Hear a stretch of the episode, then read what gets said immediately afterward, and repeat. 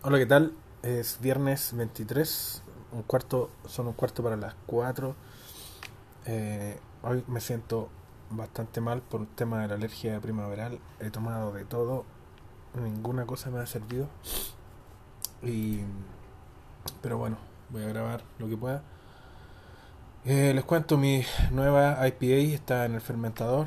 Está el airlock está funcionando bien, por lo que veo. Está burbujeando. Lleva dos semanas. Sí, más o menos. Claro, la próxima semana. No, a ver, me tocaría el embotellado el sábado 1. Esta sería la segunda semana que lleva en el fermentador. Y em, el rendimiento me dio bastante alto eh, usando el método eh, o Brew in. Así que en Instagram me preguntaron cómo conseguía eso. Al parecer, el método Brew in a Bag, eh, que bueno, de la persona que me preguntó, usaba toda el agua necesaria de una vez. Eh, mi, en mi página, en, GitHub, eh, tengo el, método que uso yo, básicamente en dos patitas. La primera, en donde yo hago el primer match, que es llevar el agua a unos 70 y algo grados, dependiendo de, tus fermentables, tus granos, la temperatura de tu grano y los kilos de tu grano. Em, se hace un cálculo. Aquí qué temperatura debería llegar el agua para que al vaciar estos granos, esta malta va eh, esta cebada malteada en el agua, eh, obviamente la temperatura va a bajar y la idea es que queden unos 65, 67 grados Celsius dependiendo de la receta.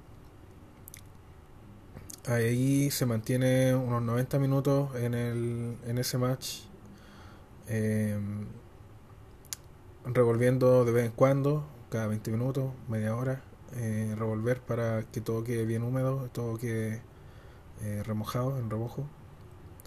Luego se levanta la bolsa que es una bolsa filtro, es especial para este tema, lo, puedes conseguir en AliExpress y la dejas drenando un tiempo.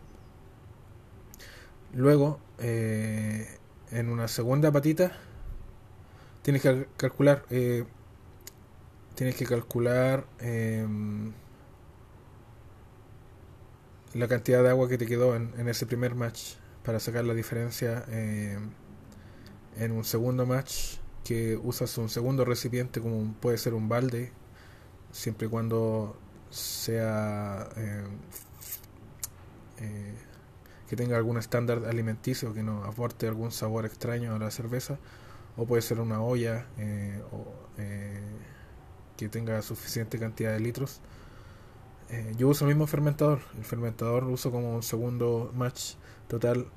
Aplico eh, agua eh, a temperatura de ambiente, no, no uso agua, agua tibia. Antes pensaba que es, tenía que ser así, pero en unos, experimentos en, Brulosophy eh, dieron dijeron que al final en, estas conclusiones del, del, experimento no había mucha diferencia mientras que el grano estuviera tibio el mismo grano al estar tibio después del primer match eh, era suficiente temperatura para el segundo match, el segundo remojo. Luego vuelve a hacer lo mismo de dejar que cuelgue el, que drene la bolsa con los granos y juntas esa, e, ese mosto con el anterior en la primera olla y ahí comienza el hervor.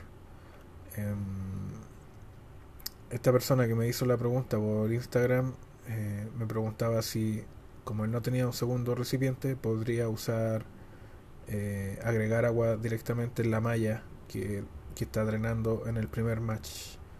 Creo que sí, es posible, aunque nunca lo he hecho. No sé si la, qué tanto cambiará la eficiencia del grano, pero me parece un experimento, eh, digamos, de sentido común.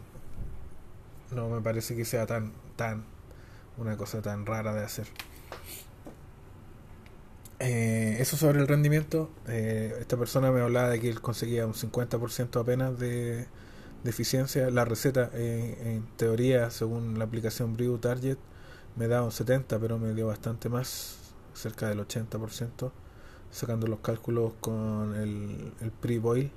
Aunque claro, yo uso un refactómetro que no es tan preciso como un densímetro, pero aún así eh, creo que me dio un rendimiento bastante bueno. Y eso sería sobre mi cervecita. Eh, hay un par de artículos que salieron bastante interesantes, uno en The Beer Times sobre las cosas que quise saber para ir al Oktoberfest, que si no saben ya empezó el 19 de septiembre. ¿Por qué se llama Oktoberfest? ¿Empieza en septiembre? Buena pregunta. Pero bueno, eh, empezó eh, en 1810, cuando el príncipe Luis de Baviera y la princesa Teresa de Sajona invitaron a todo el pueblo a su boda. Eh, la fiesta duró cinco días. había de todo tipo para beber, pero luego, ocho años después, solamente se empezó a servir cerveza y se instaló como una fiesta nacional a partir de ahí. Se ha cancelado 24 ocasiones por guerra y por epidemias. Otra costumbre es que solo se sirven cervezas locales. El de las inmediaciones de Múnich. München, o como se pronuncia, nunca lo he podido pronunciar bien. Eh, las cervezas más antiguas de esta fiesta es Agustiner, eh, Paulaner, eh, Creo que esta es la que tomé en un, en un Oktoberfest en Berlín que, que fui eh, el 2019. Spaten, esa no la conozco. La Francis Canner, esa sí es bastante conocida, la venden de hecho en el Jumbo. Hofbrau, no la conozco. Hager Schuchor, no sé cómo se pronuncia eso. Y Lowenbrau, esa también es conocida.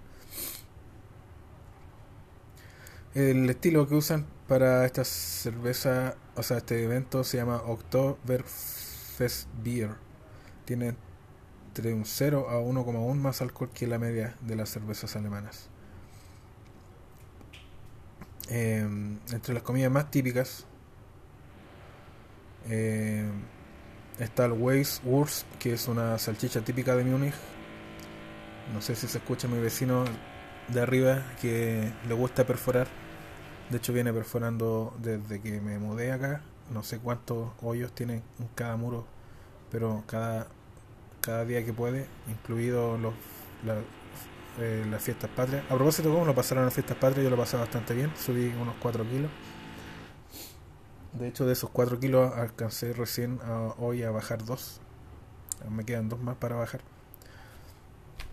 Eh, pero bueno, eh, volviendo al, al Oktoberfest, las comidas típicas son la salchicha de Múnich y los pollos asados y los pretzels unos panes trenzados con forma de pretzel, pero se llama pretzel.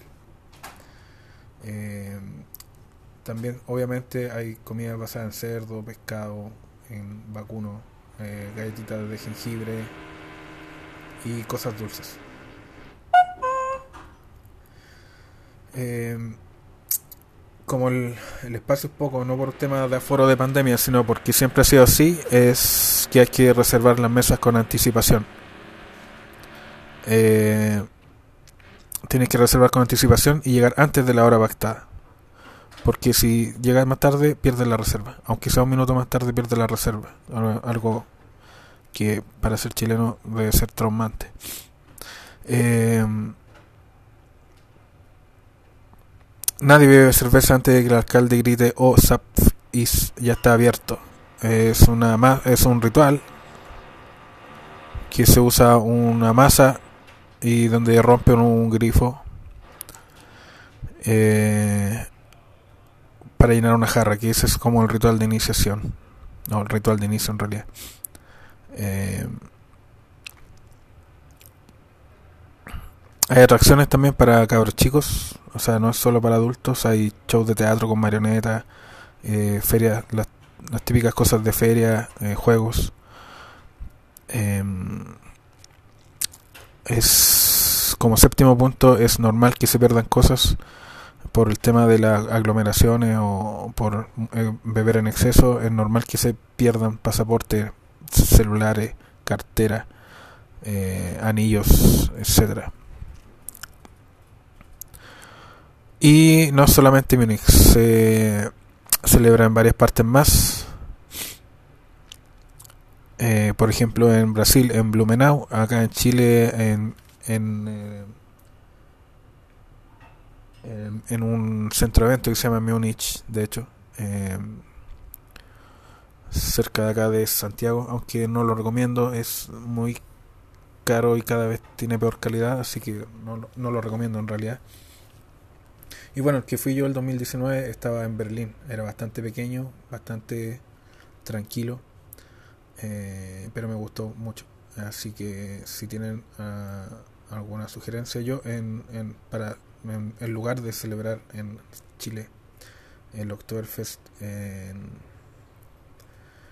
en, el, en este lugar donde se celebra y te cobran más de 10 lucas solamente en entrada, eh, siempre, bueno, desde que comencé este podcast, he recomendado ir a un bar que sea cercano, de barrio, ojalá que tenga buenas cervezas y que, te, eh, que puedas comer rico en vez de ir a hacer fila a una a uno de estos tiendas de comida del, del Oktoberfest donde las pizzas son prepisas de supermercado y con ingredientes de segunda. Así que bueno eso sería todo por hoy. En realidad este tema de la alergia me tiene bastante cabreado, así que espero que pasen bien, buen fin de semana, disfrútenlo, eh, recuperen el hígado después del 18 y vuelvan para que puedan volver al, al combate pronto. Eso sería, hasta la próxima, pásenlo bien, chao.